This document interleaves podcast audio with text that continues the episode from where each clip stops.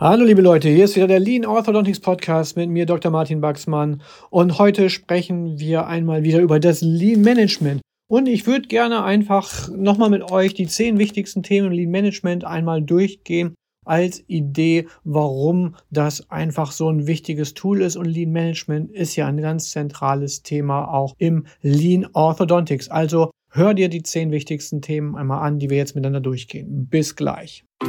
You're listening to Dr. Baxman's Lean Orthodontics. Simply everything that makes you even more successful in orthodontics and practice management. Dr. Baxman is a speaker, Amazon bestseller author, and multi entrepreneur.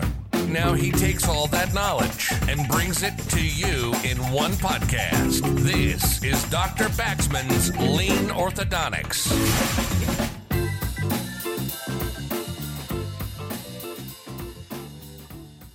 Hallo liebe Leute, also die zehn wichtigsten Themen Lean Management. Was könnte das wohl sein und warum ist das wichtig? Aber das wirst du gleich merken, dass das alles Dinge sind, die wir ständig wieder sehen in unserem Alltag, die wir einfach brauchen und die unheimlich hilfreich sind, wenn wir uns auch mal klar machen, was die genau bedeuten, welche Funktionen dahinter stecken und warum man sich überhaupt damit beschäftigen soll.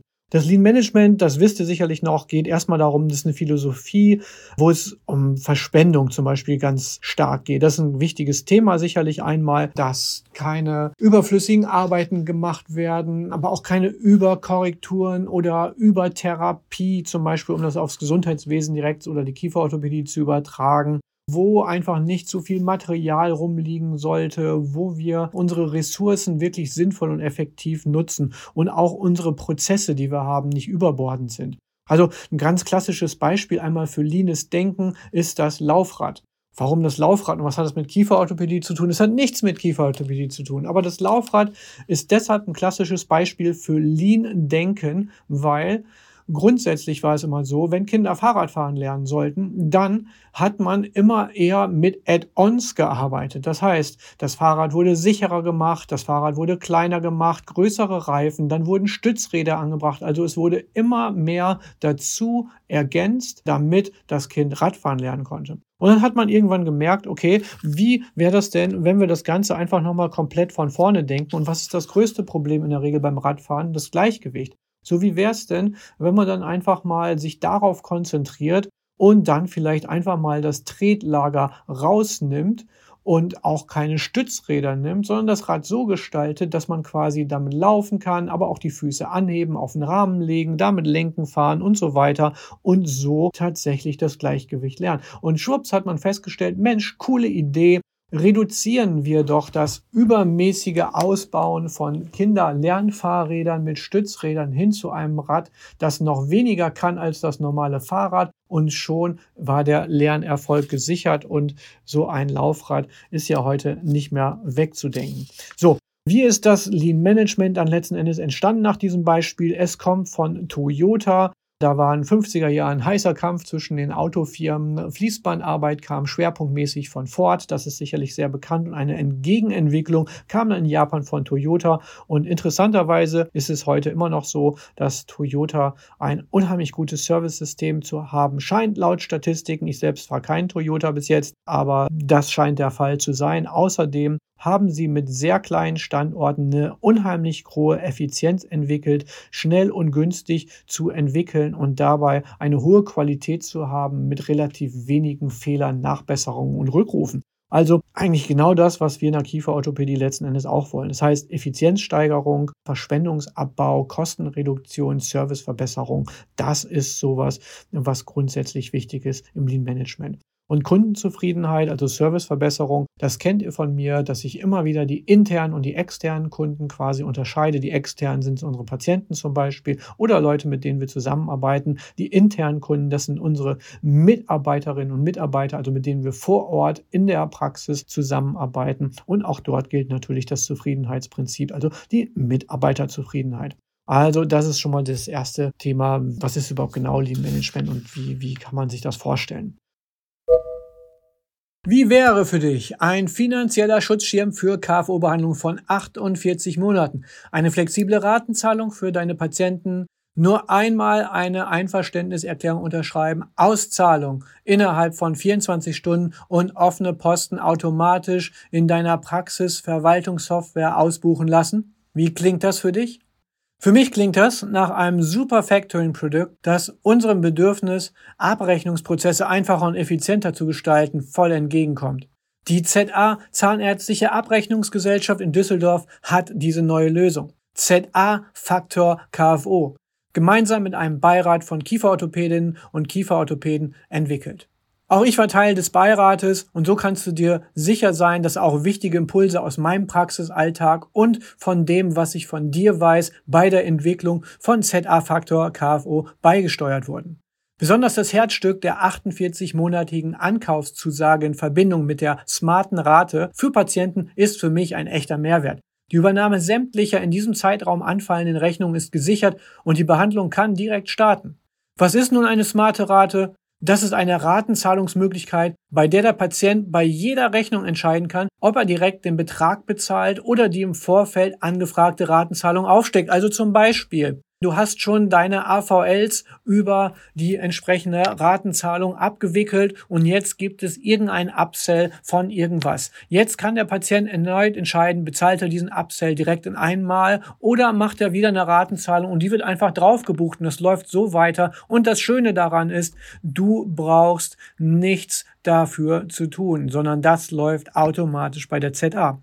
Das klingt doch ganz interessant, oder nicht? Schau es dir auf jeden Fall gern mal an unter www.die-za.de oder schickt eine Nachricht an zakfo.die-za.de.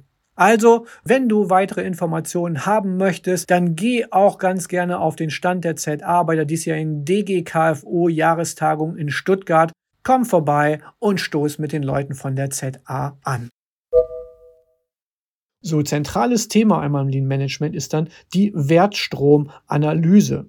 Das ist jetzt eine Begrifflichkeit, die ist vielleicht nicht immer sofort klar, was das jetzt so soll, aber Wertstrom sagt eigentlich schon was ganz Entscheidendes, nämlich wo werden Werte geschaffen bei uns, was sind die Werte und alleine dieser Gedanke, den haben wir auch schon mehrmals im Podcast gehört, lenkt uns schon mal in die richtige Richtung nämlich weg davon, wir sind Invisalign-Anbieter oder wir machen Damon Brackets oder so hinzu. Was machen wir überhaupt wirklich? Wir erzeugen zufriedene, selbstbewusste Menschen durch deren Lächeln, das wir schön gemacht haben mit den Tools, die wir letztendlich dafür anwenden und mit dem Wissen und Können, was wir haben, um das zu tun.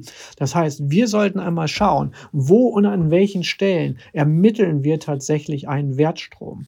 Und da vielleicht auch nochmal als Stichwort, das ist zum Beispiel etwas, was so Smile Shops sehr, sehr gut gemacht haben, weil die nämlich neben der rein kieferorthopädischen Technik, in der die einfach wirklich nicht so gut sind wie wir, muss man auch mal ganz klar sagen, etwas anderes in den Fokus gerückt haben, nämlich die Kundenzufriedenheit, die Schnelligkeit der Abläufe, der Prozesse, die holen die dort ab, wo die Patienten es auch gerne haben. Weniger Termine, schnellerer Durchlauf von Bestellung bis Umsetzung. Quasi ein Amazon-artiges Konzept der Dienstleistungserbringung. Ein Knopfdruck und alles ist fertig. Natürlich wissen wir auch, funktioniert nicht zu 100 Prozent so, aber diese Art zu denken zeigt schon mal richtig, wo die Wertströme sind. Das ist einmal so ein Wertstrom also für die Patienten, dass man sagt, hey, die wollen komfortabel behandelt worden, die werden schnell, wollen sie behandelt worden, sie wollen nicht so viel ausgeben, Sie wollen auch nicht so viel zugequatscht werden vom Arzt, sondern sie wollen einfach nur von A nach B und das pronto. So, das ist ein Teil des Wertstroms. Anderer Teil des Wertstroms natürlich auch ist intern. Immerhin sind wir auch noch ein Unternehmen. Das heißt, Dazu gehört dann schlicht und einfach auch, erstens, die Abläufe müssen funktionieren, dass wir Spaß bei der Arbeit haben, wir motiviert bleiben und die Mitarbeiter nicht frustriert werden, weil einfach das totale Chaos herrscht. Sprich, das ist auch eine Form von Wertstrom, dass wir dort mit unseren Prozessen gut umgehen. Auch mit unseren Mitarbeitern umzugehen, gut umzugehen, ist eine Form des Wertstroms. Das heißt, ein Mitarbeiter, den wir einstellen, den wir auf die richtige Position setzen, den wir fördern, fordern, wertschätzen und entsprechend bei uns behalten, der wird immer eine höhere Wertschöpfung haben als eine Situation, wenn wir andauernd Fluktuationen haben, wir arbeiten jemanden ein, schmeißen wieder raus oder geht, weil es so scheiße ist bei uns und so weiter und so fort diese wiederholenden Prozesse, die haben so viel Abnutzung überall, auch bei den anderen Mitarbeiterinnen und Mitarbeitern bei uns selbst. Und Das führt zu unheimlich viel Friktion im System. Da ist die Wertschöpfungskette einfach nicht wirklich vernünftig umgesetzt. Aber auch das Thema Geld verdienen. Womit verdienen wir tatsächlich unser Geld? Ist es tatsächlich so, dass wir super komplexe Behandlungen immer wieder brauchen. Hero Cases, Ego Orthodontics und so weiter. Wertschöpfungskette zum Beispiel beim Thema 3D-Druck. Das ist ein ganz wesentlicher Punkt. Wie viele von euch haben sich schon damit beschäftigt, haben sich Onyx zugelegt, mit allen möglichen Pipapo und 3D-Drucker zugelegt und was weiß ich, haben da Schulungen gemacht, Geld ausgegeben, investiert, Zeit, Mitarbeiter und so weiter. Am Ende des Tages stehen die Sachen nur rum oder werden vielleicht bei 5% der tatsächlich tatsächlichen Betätigungen überhaupt genutzt. Das ist kein Wertstrom, sondern eine richtige Implementation, dass sich das Ganze auch amortisiert. Das wäre zum Beispiel Symptom eines guten Wertstromes, den man hat. Und dazu gehört natürlich, dass man sich einmal anschaut, wie arbeitet man überhaupt? Eine Sache ist also ganz klar die Datenanalyse.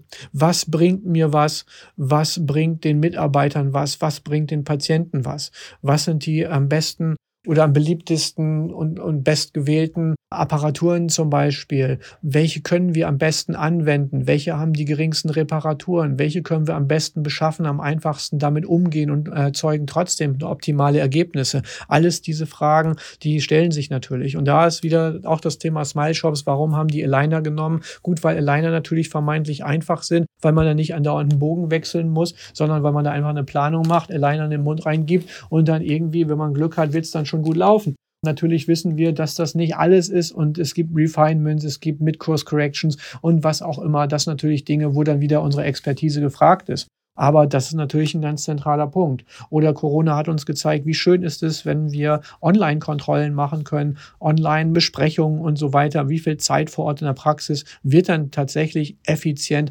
outgesourced? Und wie viel weniger belastend ist das für Mitarbeiterinnen und Mitarbeiter, wenn dann nicht jemand 20 Minuten im Wartezimmer sitzt, einen Anamnesebogen ausfüllt und fünfmal nachfragt, sondern das vielleicht einfach schon erledigt ist, wenn die da sind. Also das gibt dir so eine gewisse Idee von Wertströmen und wo man da vielleicht ansetzen kann. Also wichtig dabei ist Analyse.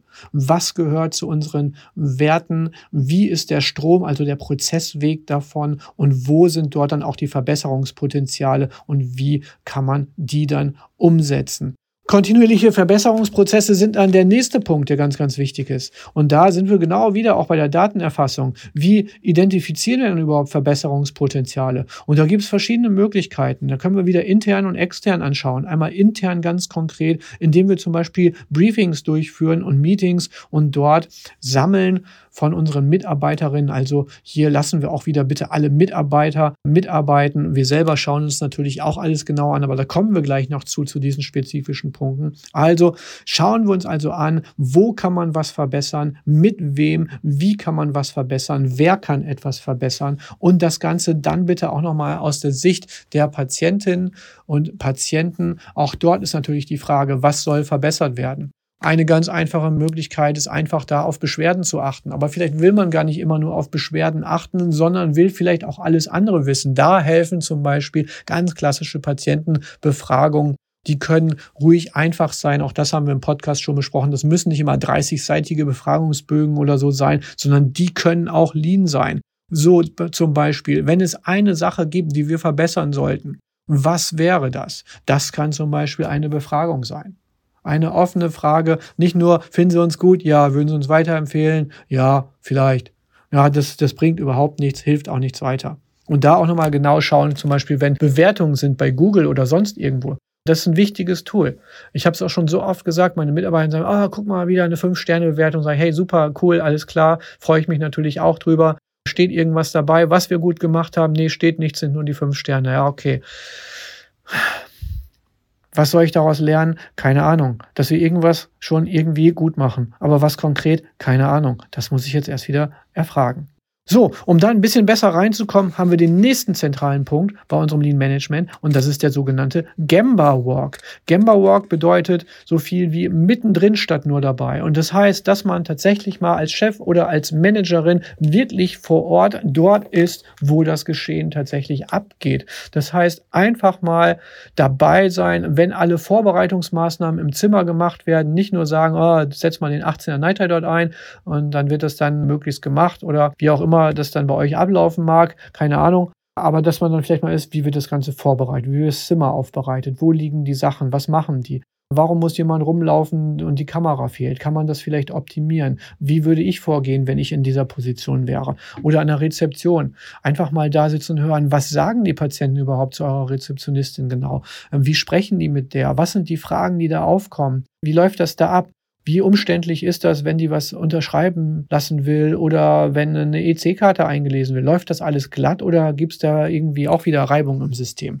Das sind natürlich Fragen, die wichtig sind. Und diese Gamba Walks, die sollten nicht nur regelmäßig durchgesetzt werden, sondern es sollte auch klar sein, was die Zielsetzung von so einem Gamba Walk ist. Dass man wirklich sagt, so, heute gucke ich mal, wie ihr das macht beim Scannen und stellt sich einfach dazu mit dem iPad oder Notizblock und dann hält man einfach mal den Mund, stellt sich dazu, guckt sich das alles an und schaut an, wo läuft es gut, wo werden vielleicht Sachen gemacht, die unnötig sind, wo werden Sachen gemacht, die vielleicht von Arbeitsanweisungen abweichen, wo wird vielleicht was gemacht, was besser ist, als wir es besprochen haben, aber was noch gar nicht mit allen kommuniziert wurde. Auch das fällt manchmal auf in dem Bereich. Das heißt, Vorbereitung durch Zielsetzung, Nachbereitung dann auch und dann entsprechend Schlussfolgerungen daraus ziehen. Also Gamba Walk, wichtiger Punkt.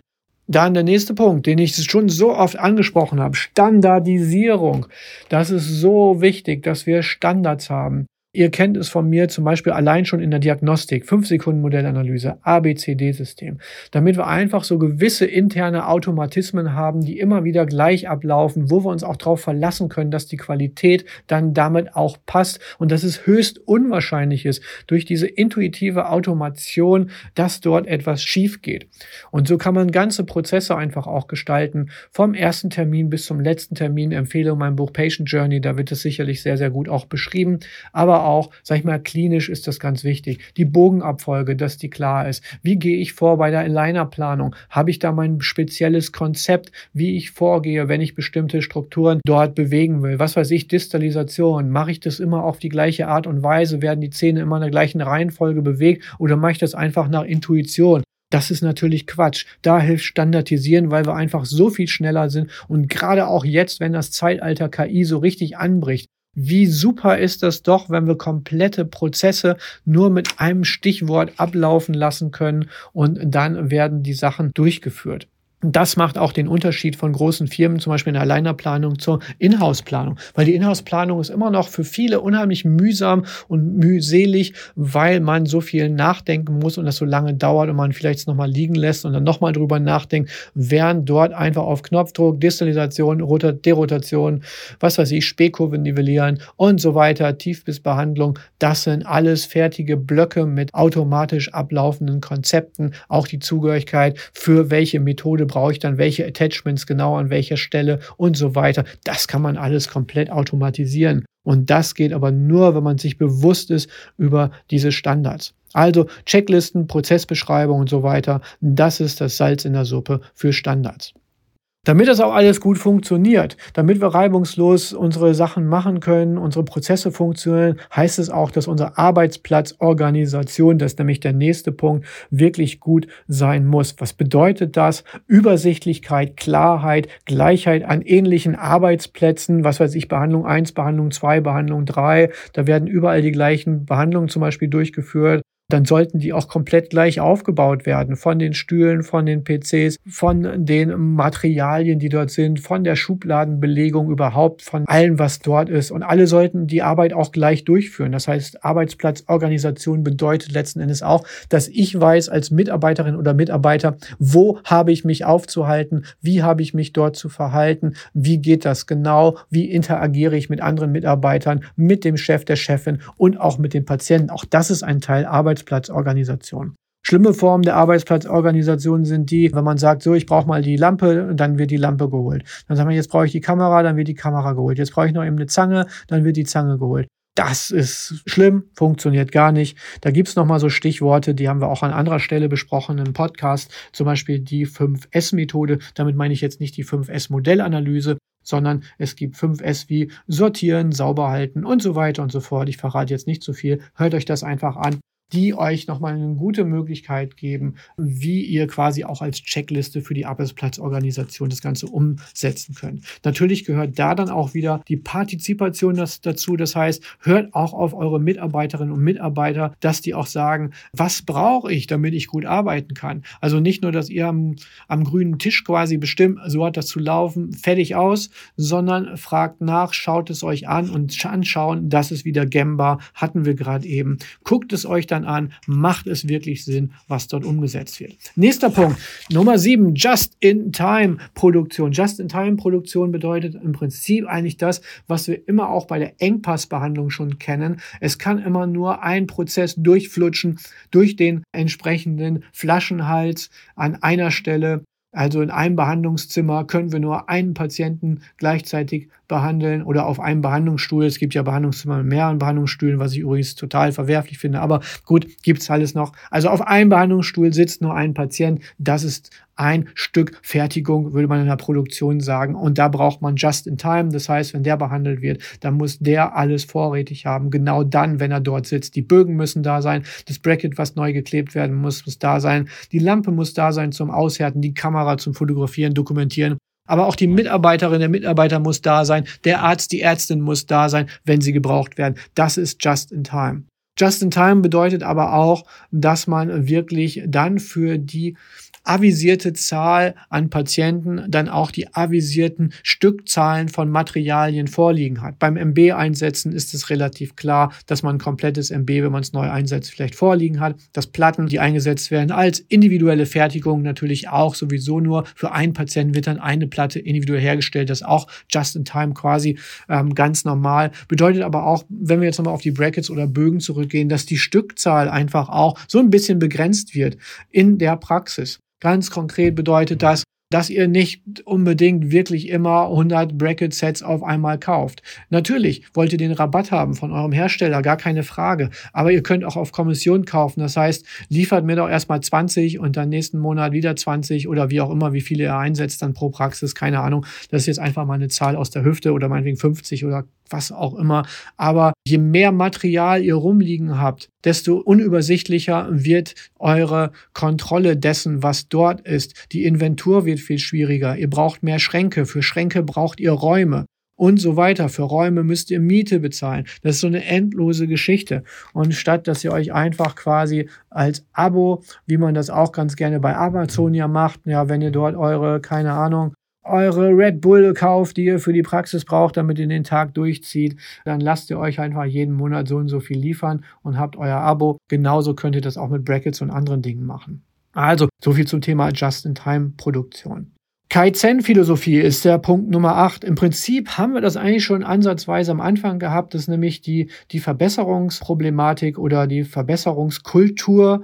Und da geht es um eine kontinuierliche, stetige, regelmäßige, unaufhörliche Verbesserung. Und das ist nochmal ein ganz, ganz wichtiger Punkt, der vielfach übersehen wird. Oft sehen wir in Praxen, gerade auch in meinen Coaching, sehe ich das immer wieder, so extrem wellenförmige Verbesserung. Das heißt, da wird dann einmal die Brechstange ausgepackt und da werden zehn Verbesserungen auf einmal durchgeprügelt, dann merkt man, oh, okay, jetzt müssen wir uns erstmal ausruhen, läuft vielleicht nicht ganz so gut und so weiter und so fort. Und dann lässt man es wieder ein bisschen schleifen, weil es zu anstrengend ist und dann muss man die nächste Riesenaktion durchprügeln. Das, wie ich es jetzt auch schon sage, ist natürlich nicht ideal, sondern ein Prozent Verbesserung in regelmäßigen Abständen. Das bringt so eine ungeheure Entwicklung, eine stetige Entwicklung, eine stetige Steigung ist oft so viel besser als dieses ruckartige, gigantische mit Hochs und Tiefs. Also dieser Jojo-Effekt, den man vom Diäten kennt, den gibt es natürlich auch beim Change Management, bei Umsetzung, weil es das gleiche Prinzip dort letzten Endes ist. Es geht um Kontinuität, um Disziplin und um Compounding. Compounding meint die Anhäufung von so kleinen prozentualen Verbesserungen. Auch darüber habe ich schon mal im, im Podcast gesprochen. Denkt an den Zinseszins, den ihr euch abholt, wenn ihr euch jedes Mal um ein Prozent verbessert. Dann habt ihr 101 Prozent, davon ein Prozent ist schon mehr als von den 100. Und dann seid ihr so, geht es immer weiter und ihr entwickelt euch. Das ist zum Beispiel auch so ein Punkt, wenn viele mich fragen, Mensch Martin, wie bist du so produktiv, dass du die Bücher schreibst, dies und das. Okay, ich kann einmal auf das Zeitmanagement aus der Folge sicherlich auch irgendwo verweisen. Ich kann aber auch auf ein extrem gutes Team verweisen. Ich kann aber auch auf die Kontinuität einfach verweisen, dass manche Dinge dann einfach nicht mehr neu geschaffen werden müssen, sondern dass sie aufeinander aufbauen, dass ein Add-on, eine Verbesserung, eine Ergänzung nur noch graduell nötig ist und man damit extrem viel machen kann. Das ist Kaizen-Philosophie und die erfordert natürlich auch dann wiederum, die Mitarbeiter müssen alle an einem Strang ziehen und die Verbesserungen müssen natürlich auch strukturiert umgesetzt werden, standardisiert, das heißt, das System lebt auch in sich selbst, von sich selbst. Das kennen wir auch. Qualitätsmanagement bedeutet auch am Qualitätsmanagement zu arbeiten mit den Methoden des Qualitätsmanagements. Da sei zum Beispiel PDCA, Plan, Do, Check, Act, entsprechend genannt als eine typische Methode, die wir ja auch schon häufiger besprochen haben. Dann der neunte Punkt, auch nochmal wieder ganz wichtig und den haben wir in vielen Bereichen jetzt schon gesehen, warum der wichtig ist. Da brauche ich gar nicht mehr so intensiv darauf einzugehen. Das Thema Partizipation, Mitarbeiterbeteiligung. Jetzt nochmal ganz konkret dazu, aber wie schaffen wir das? Einmal durch ganz klar Zuhören, involvieren und befähigen. Empowerment kann man das auch sehr schön nennen. Befähigung der Mitarbeiterinnen und Mitarbeiter. Dazu brauchen wir eine offene Kommunikation und Zeitpunkte oder Zeiten und Gelegenheiten für diese Kommunikation. Wie können wir die schaffen? Durch Briefings morgen Abend, durch Meetings, aber auch durch irgendwelche Boards, durch Kummerkästen, durch ähm, digitale Möglichkeiten, wo man etwas dokumentieren, aufschreiben kann. Ich habe schon mal von unserem sogenannten Problempatienten gesprochen in einem der Podcasts. Das heißt, wir haben einen Patienten in unserer Praxissoftware angelegt, in Anführungsstrichen, Anführungsstrichen, wo alle Verbesserungsvorschläge, Ideen, aber auch Probleme eingetragen werden. Das wird ausgewertet und dann gemeinsam Lösungen erarbeitet. Das ist Mitarbeiterbeteiligung. Zeigt auch, dass ihr diese Beteiligung wertschätzt, dass ihr es wollt. In einem Coaching vor kurzem hatte ich den Punkt, da wurde gesagt, ja, da haben wir das Briefing eingeführt und dann hatten wir erstmal eine riesen Diskussion. Da kann ich nur sagen, herzlichen Glückwunsch. Natürlich sollte langfristig nicht jedes Mal eine Diskussion dort stattfinden, weil das einfach zu zeitraubend ist. Aber ein Team, das diskutiert, das ist auch voll dabei, das ist motiviert, das brennt dafür, was zu verbessern, was zu tun. Die wollen etwas entwickeln. Wenn die einfach nur stumm dastehen und nichts sagen und keiner sich beteiligt und es allen scheißegal ist, dann hast du ein Problem. Und da gibt es natürlich auch wieder Lösungsmöglichkeiten, aber Diskussion ist super. Natürlich sollten wir es dann kanalisieren, dass es an der richtigen Stelle dann auch ausdiskutiert wird. Dazu ein Punkt nochmal, der auch wichtig ist, den ich nochmal anreißen will. Fehlermanagement. Keine Angst vor Fehlern. Fehler sind die Grundlage für jede Verbesserung. Auch diese Kultur muss irgendwo entwickelt werden. Punkt Nummer 10, last not least. Dazu gibt es später noch mal mehr, aber heute nicht so viel. Das ist das Thema Führung. Lean Management braucht Führung. Ihr seid der Personal Trainer von euren Leuten, die sich im Gym anmelden und ihr wollt nicht, dass die sich im Gym einfach nur, dass sie den Beitrag zahlen und sonst nichts machen, sondern ihr wollt doch von euren Mitarbeiterinnen und Mitarbeitern, dass sie sich wirklich entwickeln, dass sie das Beste rausholen für sich, für die Praxis und für die Patientinnen und Patienten. Das heißt, ihr seid deren Coach, Personal Trainer, ihr habt die Führung, ihr helft ihnen immer wieder damit, sie zu befähigen, dass sie das auch umsetzen können, damit sie selbst zufrieden sind und ihre intrinsische Motivation, auch so ein Stichwort für ein andermal, erhalten bleibt. Ihr seid nicht dafür da, sie zu bejubeln, zu unterhalten oder sonst irgendwas, aber ihr solltet alles dafür tun, dass sie ihre Motivation nicht verlieren, denn dafür sind sie am Ende des Tages auch da. Wie geht Führung das ist ein eigenes spannendes Thema. Welche Führungsstile gibt es? Auch da kann man noch mal ganz in Ruhe an anderer Stelle drüber sprechen.